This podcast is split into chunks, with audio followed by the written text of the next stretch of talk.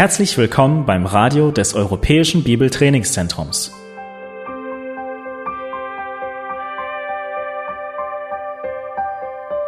Unser Anliegen ist, dass der folgende Vortrag Sie zum Dienst für unseren Herrn Jesus Christus ermutigt.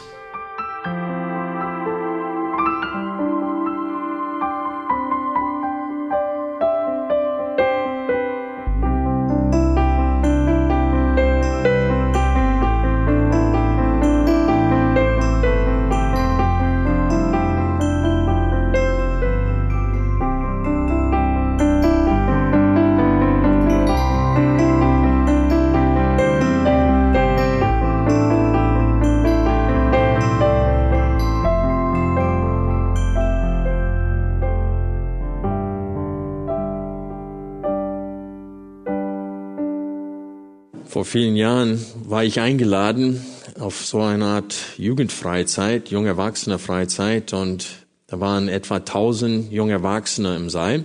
Und es hat lange gedauert, bis ich endlich dran war, um zu predigen. Es gab ein Theaterstück davor. Viel war eher zur Unterhaltung da, als äh, um das Wort zu vermitteln. Und ich konnte nicht warten, bis ich endlich dran war, dann das Wort zu bringen.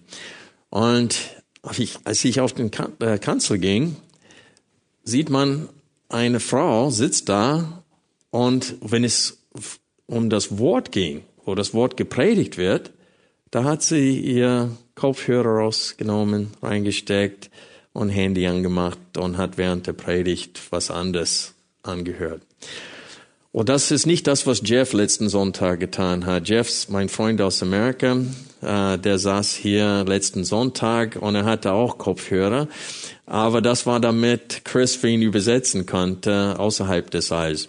Und äh, ich habe letzten Sonntag Jeff als Illustration dafür verwendet, dass wenn man das nicht versteht, was gesagt wird, findet keine Erbauung statt. Und das ist das Hauptargument von Paulus in 1. Korinther 14. Wir wollen gleich 1. Korinther 14, die ersten 25 Verse, äh, nochmal gemeinsam heute lesen, wie letzten Sonntag. Aber davor möchte ich einfach ähm, auch darauf hinweisen, dass Paulus acht Argumente dafür bringt in den ersten 25 Versen dieses Kapitels, dafür, dass das in Sprach, äh, das ähm, prophetisch reden, das heißt die Verkündigung des Wortes, viel erhabener ist, als das in fremden Sprachen reden, die keiner versteht. Und sein Hauptargument ist einfach, keine Erbauung findet statt, ohne wir, äh, es sei denn, wir das Wort Gottes verstehen. Aber wir werden heute, so wie der Herr es will und von der Zeit her wir schaffen, auch noch ein Argument bringt Paulus und das ist ein sehr wichtiges Argument in Kapitel 14 und das ist, er erzählt uns den Zweck des Entsprachenredens. Es war ein Zeichen für ungläubiges Israel. Äh, ein, ein Hinweis dafür, dass sie bald gerichtet werden, weil sie verachtet hatte das, was ihnen auf Hebräisch gesagt wurde. Und, und Gott sagt, okay, dann werde ich zu diesem Volk in den Sprachen von fremden Nationen reden und auch dann werden sie nicht hören. Auch wenn sie dieses Zeichen empfangen, die werden trotzdem nicht hören. So halsstarrig und widerspenstig sind sie. Und so Paulus bringt hauptsächlich zwei Kategorien von Argumente. Einmal erzählt er, warum es in Sprachenreden gegeben hatte in Apostelgeschichte 2 zum Pfingsten. Und dann, äh, aber davor und auch danach betont er, dass ohne dass die Worte verstanden werden, gibt es keine Erbauung und auch keine Bekehrungen. So er betont keine Erbauung, keine Wiedergeburt, es sei denn, das Wort verstanden wird. So lass uns jetzt mit dieser kleinen Einleitung Kapitel 14, die ersten 25 Verse gemeinsam lesen.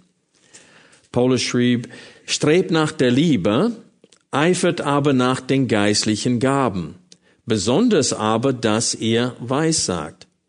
Denn wer in einer Sprache redet, redet nicht zu Menschen, sondern zu Gott.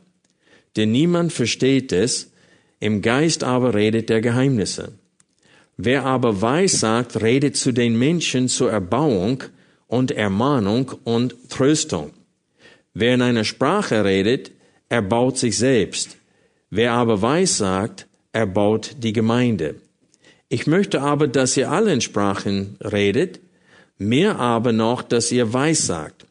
Wer aber weissagt, ist größer, als wer in Sprachen redet, es sei denn, dass er es auslegt, damit die Gemeinde Erbauung empfange.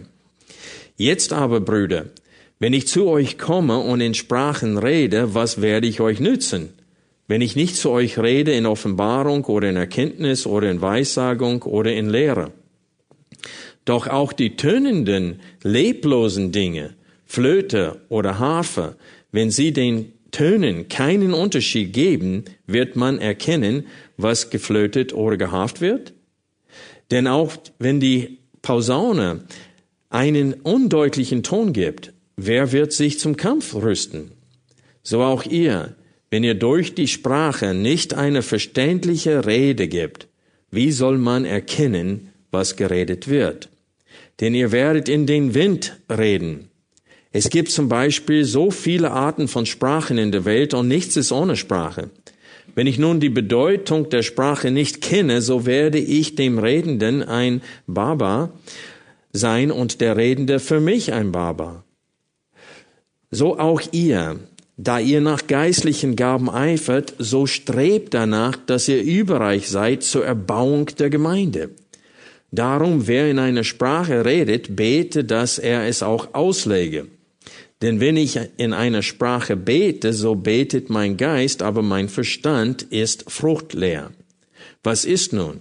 Ich will beten mit dem Geist, aber ich will auch beten mit dem Verstand. Ich will Lob singen mit dem Geist, aber ich will auch Lob singen mit dem Verstand. Denn wenn du mit dem Geist preist, wie soll der, welcher die Stelle des Unkündigen annimmt, das Amen sprechen zu deiner Danksagung, da er ja nicht weiß, was du sagst. Denn du sagst voll gut Dank, aber der andere wird nicht erbaut. Ich danke Gott, ich rede mehr in Sprachen als ihr alle.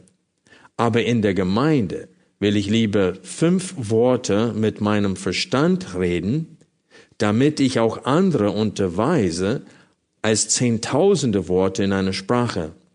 Brüder, seid nicht Kinder am Verstand, sondern an der Bosheit seid Unmündige, am Verstand aber seid Erwachsene. Es steht im Gesetz geschrieben, ich will durch Leute mit fremder Sprache und durch Lippen Fremde zu diesem Volk reden, und auch so werden sie nicht auf mich hören, spricht der Herr. Daher sind die Sprachen zu einem Zeichen, nicht für die Glaubenden, sondern für die Ungläubigen die Weissagung aber nicht für die Ungläubigen, sondern für die Glaubenden. Wenn nun die ganze Gemeinde zusammenkommt und alle in Sprachen reden und es kommen Unkündige oder Ungläubige herein, werden sie nicht sagen, dass ihr von Sinnen seid?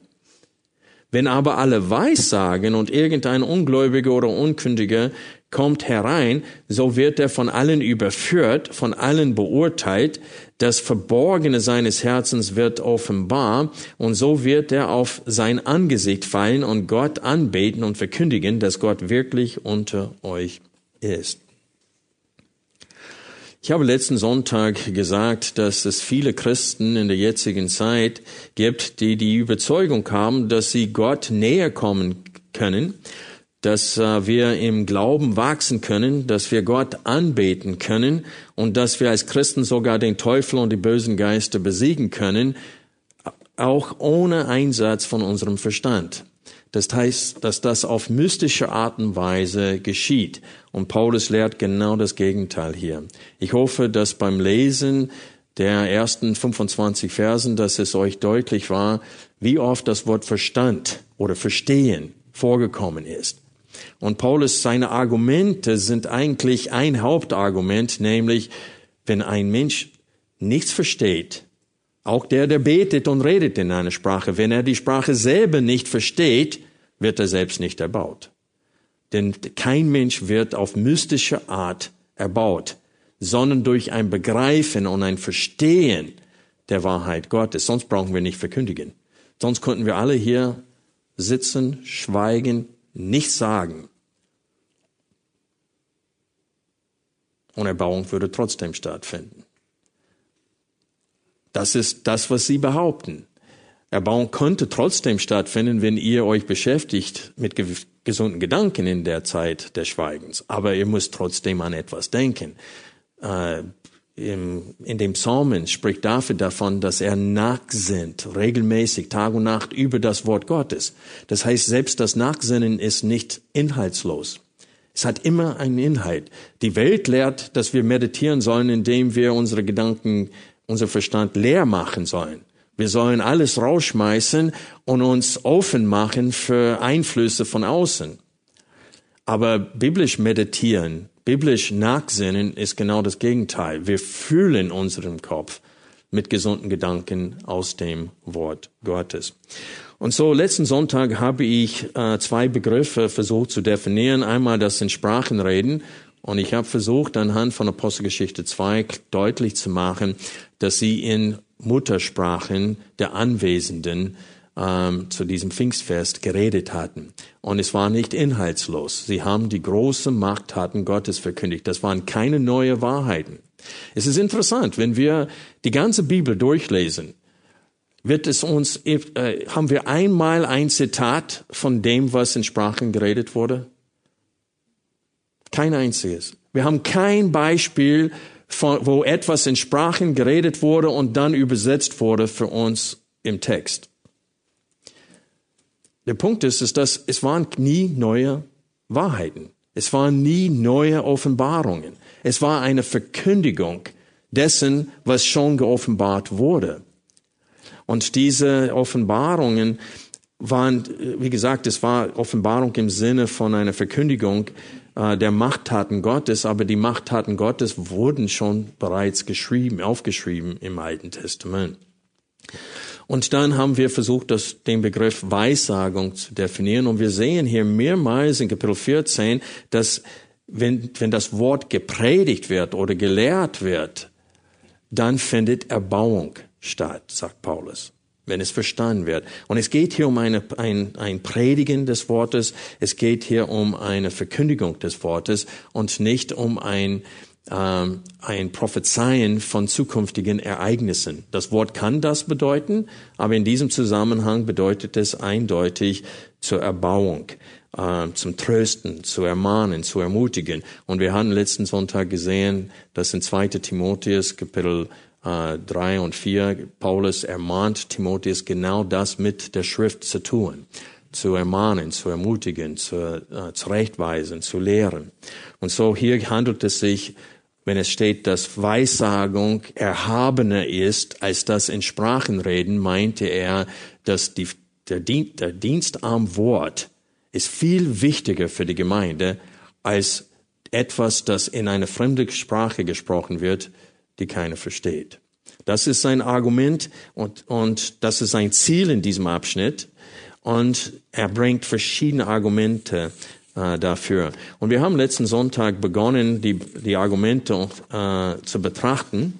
Und das erste Argument äh, wiederhole ich kurz, nämlich in den ersten, in den Versen zwei und drei argumentiert Paulus, wer in Sprachen redet, redet zu Gott, wer weiß sagt, redet zu den Menschen. Und ich glaube nicht, dass er meint, dass dass er viele Charismatiker und Pfingstler, die nehmen diesen Vers zu sagen, siehst du, es ist doch eine erhabene Geistesgabe, weil damit redest du mit Gott. Aber Paulus will sagen, Gott hat es nicht nötig, das zu hören, was du sagst. Er gibt dir eine Botschaft und du gibst es ihm gleich wieder. Das dient nicht zur Erbauung und Gott hat die Erbauung nicht nötig. Und er sagt, äh, du redest nur zu Gott, weil Gott ist der Einzige, der dich versteht in dem Augenblick. Und dann das zweite Argument war in den Versen vier bis fünf, wer in einer Sprache redet, er baut sich selbst, wer weiß sagt, er baut die Gemeinde. Und es ist klar, wenn Paulus sagt, dass er sich selbst erbaut, ist es klar, dass wenn er meint wirklich Erbauung, das heißt, er redet Inhalte, er redet Wahrheiten, aber es setzt voraus, dass er was? Es selber versteht. Weil Paulus sagte bezüglich des Betens in einer Sprache, er sagte, wenn ich bete in einer Sprache, die ich nicht verstehe, dann mein Verstand bleibt fruchtleer. Das heißt, selbst ich profitiere davon nicht, wenn ich etwas in einer Sprache sage und nicht selber verstehe. Und wir sehen das, glaube ich, in Vers 6, wo es steht, ähm, Jetzt aber, Brüder, wenn ich zu euch komme und in Sprachen rede, was werde ich euch nützen, wenn ich nicht zu euch rede in Offenbarung oder in Erkenntnis oder in Weissagung oder in Lehre? Und ähm, Vers 5 steht es, wer aber weissagt, ist größer als wer in Sprachen redet, es sei denn, dass er es auslegt. Und so wir sehen hier, dass es sei denn, dass in Sprachenreden ausgelegt wird, findet keine Erbauung statt. Wir sehen das am Ende von Vers 5, wo es steht, damit die Gemeinde Erbauung empfänge. So wenn die Gemeinde nur erbau, erbaut werden kann, wenn sie es versteht, dann auch der Redner kann nur erbaut werden, wenn er es versteht. Und so Paulus sagte, wer in einer Sprache redet, die kein anderer versteht, es mag sein, dass er sich selbst erbaut dadurch, aber die Gemeinde wird nicht erbaut dadurch und das ist selbstsüchtig in der Versammlung. Versteht ihr? Und es wird argumentiert, ja, aber ich tue das außerhalb der Gemeinde, ich mache das zu Hause privat. Und ich erbaue mich damit. Und ich will nur sagen, ist okay. Aber du könntest das genauso gut auf Deutsch tun. Es, verstehst du, die, die wollen sagen, dass diese in einer Sprache zu reden, die du nicht gelernt hast, mehr bringt, als wenn du dieselben Wahrheiten in deiner Muttersprache hören würdest. Und das ist eine gewaltige Irrlehre aus der Hölle, dass man meint, dass das Mittel des Inhalts etwas Besonderes sei. Das heißt, es ist egal, wenn ich drei Sprachen beherrschen könnte, es wäre egal, in welche Sprache ich meine stille Zeit mache. Es ist egal, ob auf Russisch oder auf äh, Deutsch oder auf Griechisch oder auf Hebräisch oder auf Englisch. Wichtig ist der Inhalt. Ohne Wahrheit werde ich nicht auferbaut. Und so, wenn einer sagt, ja, ich erbaue mich selber, aber nicht in der Versammlung, weil das wäre selbstsüchtig, ich mache das zu Hause. Ich sage, ihr willst du Lob und Anerkennung dafür, dass du durch eine fremde Sprache äh, dich ernährst? Das ist der Punkt. Warum würde man überhaupt sagen, ich kann in einer Sprache reden? Es ist, um Anerkennung zu gewinnen. Und so ist es, ist es sehr traurig, was in der jetzigen Zeit gelehrt wird und wie sie einzelnen Versen aus Kapitel 14 hier missbrauchen dafür. Und so wir, wir setzen fort unsere Betrachtung dieses Kapitels äh, mit dem dritten Argument und dieses Argument beginnt ab Vers 6. In 6 bis 13 sagt Paulus, was, äh, steht eigentlich die Frage, was für ein Nützen haben die unverständliche Worte? Was nützen die? Worte, die nicht verstanden werden, wofür sind sie gut? Und ich will sagen, für gar nichts.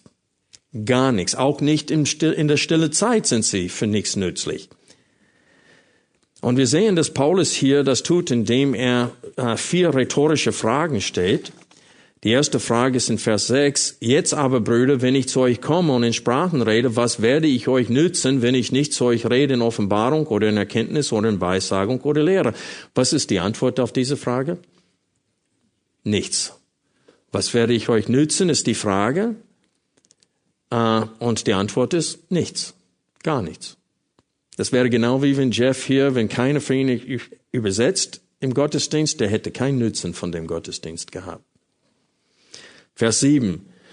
Doch auch die tönenden, leblosen Dinge, Flöte oder Harfe, wenn sie den Tönen keinen Unterschied geben, wie wird man erkennen, was geflötet oder gehaft wird? Habt ihr je gehört, wie ein Kind, das nicht spielen kann, zu einem Klavier geht und dong, dong, dong, dong, dong, dong, dong, dong. Möchtest du das den ganzen Tag hören? Normalerweise, wenn man viel Geduld hat, erduldet man das vielleicht fünf Minuten und dann sagt äh, man dem Kind, ah, hier ist ein anderes Spielzeug. Äh, man möchte das gar nicht hören, das ist nur Lärm. Und das ist genau das, was Paulus sagt hier. Er sagte, ihr redet alle gleichzeitig in Sprachen, das wissen wir ab Vers 26, wenn er Regeln bringt und sagt, ihr dürft das nicht, ihr müsst eine nach dem anderen reden, nicht alle gleichzeitig. Und ich sage euch, ich war nur bis jetzt in einer Pfingstgemeinde, wo sie es praktiziert hatten, wie Paulus das sagt. Und das ist eine Denomination in Amerika, es heißt Assemblies of God.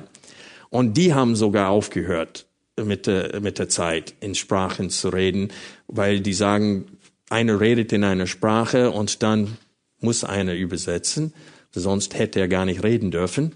Und dann redet, äh, sagt einer, steht einer auf und sagt, ja, Gott liebt uns und hat ein wunderbares Plan für unserem Leben und Jesus kommt bald. Und ich sage, Ja, ich brauche keine fremde Sprache dafür. Das steht in Offenbarung. Versteht ihr, was ich meine? Und die haben selber das eingesehen und ich kenne einige äh, Assemblies of God, wo sie das nicht mehr praktizieren aus diesem Grund. Aber ich war in allen anderen charismatischen Gemeinden, wo ich war, alle redeten gleichzeitig. Und die, die, die sind schlicht und einfach ungehorsam zu dem, was hier im Text steht. Und das ist nichts anderes, als wie wenn ein Kind auf Klavier spielen würde und weiß nicht, wie das geht. Klang, klang, klang, klang, klang, klang, klang, klang, klang. Das ist einfach Lärm. Und wenn ein Fremder da reingeht, der empfindet es auch so. Aber die sagen, das ist ein Wunder. Und das ist ein Zeichen der Geistlichkeit. Und Paulus sagte, es ist ein Zeichen, dass ihr Kinder am Verstand seid. Und da kommen wir noch dazu im Text. Und so die dritte rhetorische Frage haben wir in Vers 8. Denn auch wenn die Posaune einen undeutlichen Ton gibt, wer wird sich zum Kampf rüsten? Also zurzeit äh, benutzen wir WhatsApp meistens, aber früher haben die Jäger äh, äh, ein Jagdhorn verwendet und bis heute wird es öfters benutzt. Es gibt so ein, es heißt Hahn in Ruhe. Das gibt so ein, ich kann es nicht machen, ich werde es nicht versuchen jetzt, aber die, die Jäger unter uns sind, die wissen, was das ist. Und für die Jägerprüfung, du musst das erkennen. Die geben, äh, Teil der praktischen Prüfung ist es, die äh, sagen wir, die, die tönen etwas vor oder, und dann musst du erkennen, was sie sagen dadurch. Und äh, in, in dem Fall würde ein Jäger weiter jagen, obwohl Hahn in Ruhe, die alten Waffen hatten einen Hahn, ähm, und das heißt, lass es in Ruhe, du darfst nicht mehr schießen. Und so Jagd vorbei ist, was damit ausgesagt wird, du musst deine Waffe entladen und die Jagd ist vorbei. Auch wenn etwas vorbeikommt, du darfst es nicht schießen ab dem Punkt. Und das wird klar und deutlich verkündigt durch das, was mit dem Jagdhorn gespielt wird. Und das ist das, was Paulus hier sagt. Im Kampf war das genauso. Die hatten kein Handys damals und sie hatten kein WhatsApp. Das waren Scharen von, äh, äh, von Soldaten und die müssten kommunizieren. Und wenn sie einen Rückzug machen sollen, dann mussten sie das äh, spielen. Und wenn sie äh, angreifen sollten, dann mussten sie da spielen. Sonst wusste kein, hey, was war das? Was hat er dann gesagt? Weiß ich nicht. Ich weiß auch nicht. Und dann wäre es ein reines Durcheinander gewesen. Das ist das Argument von Paulus hier. Das ist die Illustration, die er hier im Text verwendet. Und diese Illustration ist selbsterklärend, nicht wahr? Jeder kann sich damit identifizieren. Wenn du das nicht verstehst, entsteht was? Chaos. Vers 9. So auch ihr. Und jetzt bringt Paulus die zwei Beispiele, die er verwendet hatte, in Vers 7 und Vers 8. Er sagte, bei euch ist es genauso. Wenn ihr durch die Sprache nicht eine verständliche Rede gibt, wie soll man erkennen, was geredet wird. Und das Verb erkennen haben wir in Vers 7 und nochmal in Vers 9 hier. Und so er sagt, ist es genauso. Und dann, wie fasst Paulus die Verse 6 bis 9 zusammen? Welche Aussage im Text? Es steht, er, er, nachdem er vier Fragen gestellt hat, kommt eine Aussage. Und was ist die Aussage? Denn ihr werdet in den Wind reden. Dann lass uns kurz anhalten. Was heißt es in den Wind reden? Wohl jeder, der Kinder je gehabt hat, weiß, was das bedeutet. man redet zu den Kindern und es kommt nicht an. Äh, man denkt, ich, ich rede vergeblich. Das kommt nicht an. Und wenn du in den Wind redest, der Wind zerstreut die Worte, keiner versteht sie und es ist vergeblich, ist das, was er sagen will. Diese Aussage, denn ihr werdet in den Wind reden, sagt Paulus, dass alles, was unter euch geschieht, vergeblich ist. Und das heißt, dass in den jetzigen charismatischen Gemeinden, wo alle gleichzeitig reden in angeblichen Sprachen, die keiner versteht, Paulus sagte, der Gottesdienst ist vergeblich. Vergeblich. Es ist null und nichtig. Es bringt nichts. Es erbaut keinen.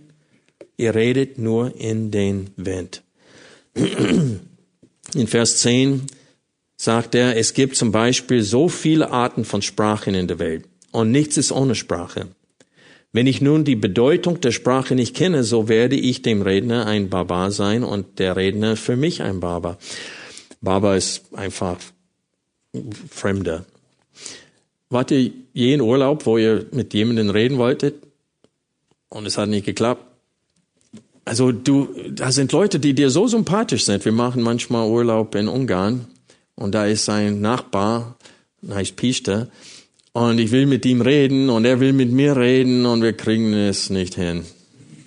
Also mit Hand und Fuß und äh, Wörterbuch und äh, also es dauert halbe Stunde, um drei Sätze zu, zu vermitteln und wir freuen uns jedes Mal, wenn noch ein Nachbar da hinten, der ist äh, Schwe äh, aus, Schwaben, aus Schwabenland und er spricht noch einigermaßen verständliches Deutsch. Und wir freuen uns, wenn er sich dazu siedelt und für uns übersetzt. Der hatte zwar keine Lust dazu, aber manchmal unseretwegen macht er das so halbherzig. Und dann können Pichte und ich uns verständigen. Aber ohne Übersetzer ist es nicht möglich. Das ist, mir will Paulus hier nicht sagen. Das ist sein Argument hier. Und dann sehen wir, es ist einfach vergeblich. Und dann in Vers 12 sagte, so auch ihr, da ihr nach geistlichen Gaben eifert, so strebt danach, dass ihr überreich seid zur Erbauung der Gemeinde. Ich möchte, dass ihr vergleicht drei Verse hier. 1. Korinther 12, Vers 31, wo es steht, eifert aber um die größeren Gnadengaben. Seht ihr das? Eifert aber um die größeren Gnadengaben. 14.1 strebt nach der Liebe, eifert aber nach den geistlichen Gaben, besonders aber, dass ihr weissagt. Und dann nochmal hier in Vers 12, äh, so auch ihr, da ihr nach geistlichen Gaben eifert. Und so, sie eifern nach Geistesgaben. Die wollen sie haben. Und wenn wir 1. Korinther 1 die Einleitung lesen, es steht, dass es fehlte keine Geistesgaben unter ihnen. Alle Geistesgaben, auch die Zeichen und Wundergaben. Wir haben äh, in Kapitel 12 habe ich äh, erklärt, dass es drei Kategorien von Geistesgaben gibt, Gnadengaben. Es gibt diese Dienstgaben, wie Barmherzigkeit, Gastfreundschaft und so weiter. Und es gibt dann auch äh, Lehrgaben, wie Evangelist, Hirte, Lehrer. Und dann gibt es auch Zeichen und Wundergaben, wie Menschen aus den Toten auferwecken, wie Menschen heilen durch Händeauflegung und das in Sprachen reden, in einer Sprache reden, die man nie, vorher nie gelernt hat. So Sprachenreden gehört zu diesem Sonderkategorie Zeichen und Wundergaben. Und wenn wir das Alte Testament uns anschauen, es gab sie selten. Moses, Elia, Elise, ähm, Kaum ein anderer hat Zeichen und Wunder getan. Und große, also da sind hunderte von Jahren dazwischen. Und es war immer, um sie als Botschafter Gottes zu bestätigen. Und wir sehen das auch bei den Aposteln. Gott hat Jesus befähigt, gewisse Zeichen und Wunder zu tun. Und deswegen hat Jesus gesagt, die Werke, die ich tue, die zeugen von mir. Die waren außergewöhnlich. Und Jesus ist der Einzige, der ein Jude geheilt hat. Durch Händeauflegung. Im Alten Testament war, war Naaman, der, wie heißt, was für ein Land, Mann war er? Syrer, wurde geheilt. Und dann die zwei, die auferweckt wurden aus dem Toten, die zwei Söhne. Aber das waren alle keine Juden. Und Jesus macht genau diesen Punkt in Lukas 4. Und so diese Idee, dass Zeichen und Wundergaben ganz normal, ganz umgebe, dass die für alle Zeiten gedacht sind, das ist nicht äh, biblisch. Es war nicht so im Alten Testament und es ist auch nicht so im Neuen Testament. Und ich werde eine ganze Predigt über dieses Thema halten später, aber ich wollte das nur kurz erwähnen, weil wir kommen zu diesem Argument, dass das in Sprachenreden ein Zeichen für die Ungläubige ist und nicht für die Gläubigen überhaupt gedacht ist. Aber wenn wir hier sehen, die eifern nach Geistesgaben, warum eifern sie danach?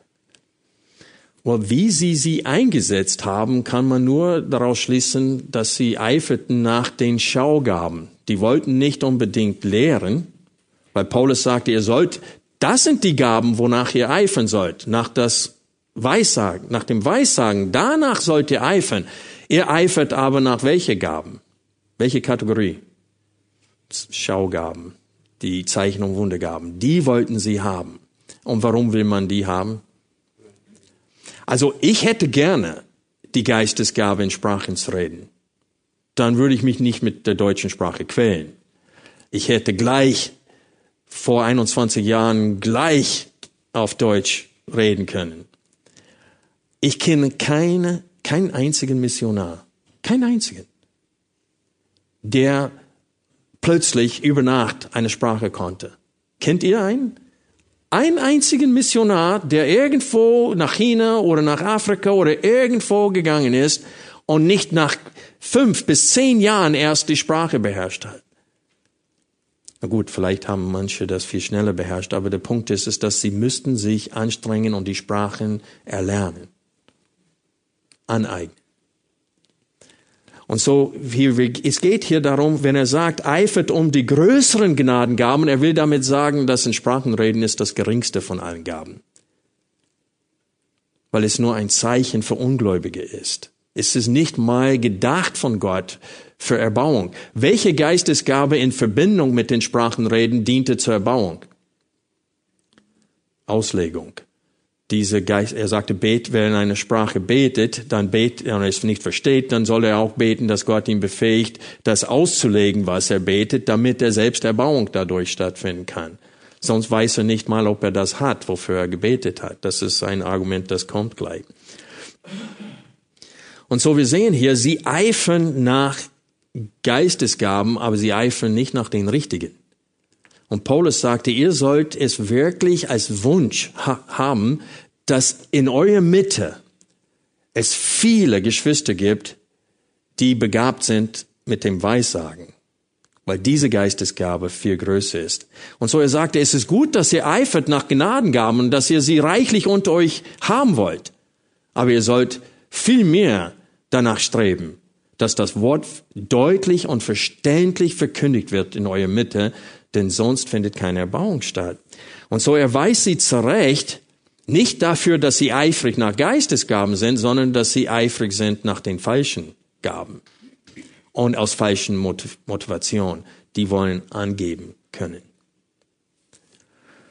Und ich kann euch sagen, Gott hat gerade die deutsche Sprache benutzt, um mich zigmal in meinem Leben zu demütigen damit ich überheblich, nicht überheblich werde. Auf Englisch, es war so eine Wonne neulich in Kanada, zwei Sonntage hintereinander auf Englisch zu reden und ich, also ich musste staunen, wie viel größer mein Wortschatz auf Englisch ist und ich kann alles viel besser erklären, viel besser äh, und mit mir Feinspitzengefühl rüberbringen als auf Deutsch. Und der Herr nützt genau meine Unfähigkeiten, um mich zu demütigen damit ich nicht überheblich werde. Und ich bin dem Herrn sehr dankbar dafür, auch wenn es bei euch manchmal, wenn ihr darunter leiden müsst.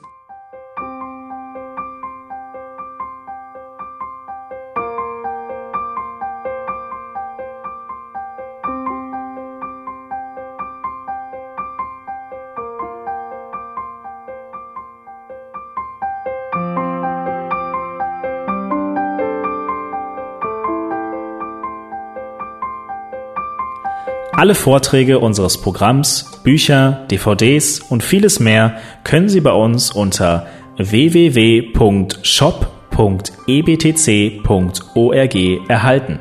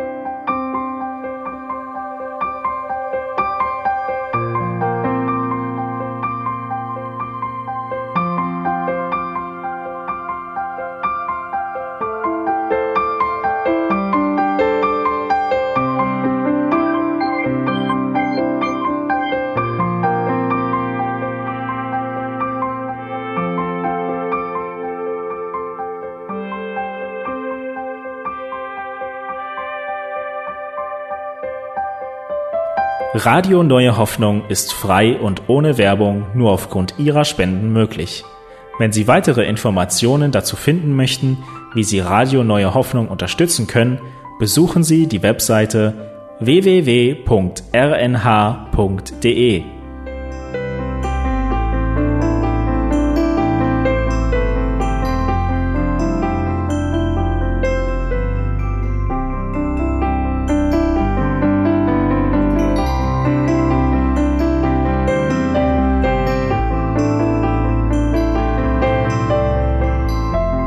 Sendezeiten des EBTCs sind Montag, Mittwoch, Freitag und Samstag jeweils von 10 bis 11 Uhr.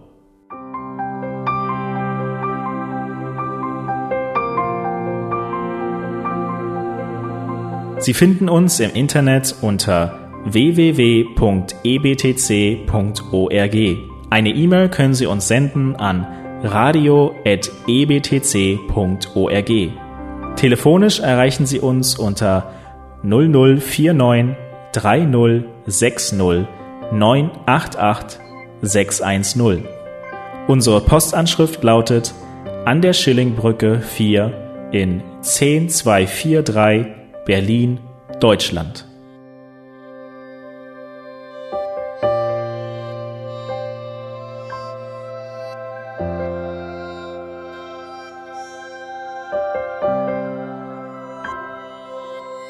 Auf Wiederhören und bis zum nächsten Mal beim EBTC Radio.